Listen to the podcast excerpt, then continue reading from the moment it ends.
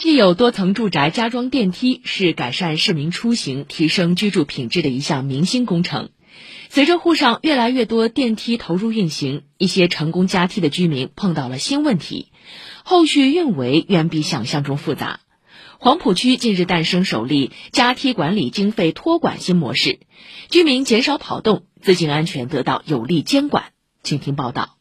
今年七十岁的卢水平是蒙西小区六号楼的楼组长，也是加梯三人小组中年纪最小的成员。去年七月，电梯正式投入使用，政府补贴中的十万元作为维保费用存入共管账户。新的难题也随之而来，电梯每月都会产生一笔电费，三位老人必须全部到场，一起去银行取钱，再跑到邮政营业厅付电费。卢水平说，三人小组的年龄加起来超过两百岁，一次次跑真吃不消。每个月。产生的电费数量不多，最少的是七十六块多，最多的就是九十块多一点。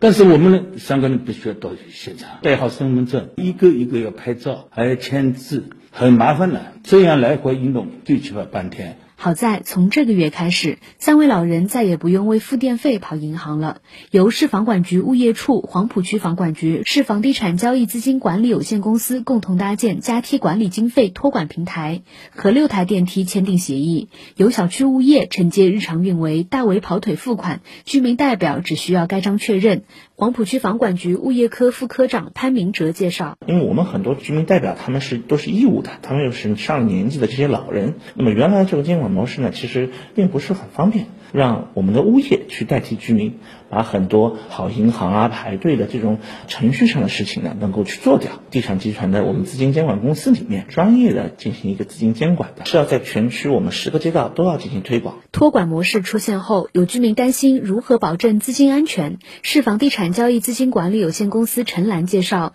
平台设立了三天反悔期，每一笔开支都会提前发短信给所有出资人，有异议的话可以在三天内提出相。关交易就会暂停，做到每一笔费用都公开透明。三天内对这个任何的事项没有异议的，那么我们就认可这个钱的划付。我们也不是说任何的渠道都可以支付，我们会有一个白名单制度，认可的一个支付的对象一般都是物业公司、电梯维保单位和那个电力公司。说到加梯，现在常常会提到全生命周期的概念，各方都已经意识到前期要建设好，后期更要管理好。在前几年的探索阶段，许多热心居民义务承担了很多工作，如今加梯迈入规模。模化推进的新阶段，更多的要依靠制度的规范、平台的建立，让卢水平这样的老人能真正感受到家庭的暖心与安心。我们已经心有签掉了，就可以放心了。所以从今天以后，我可以安安稳稳的睡觉了。政府办实事，下面各个机构的平台在托我们，体制上越来越完善了，也越来越重视了。以上由记者顾春林报道。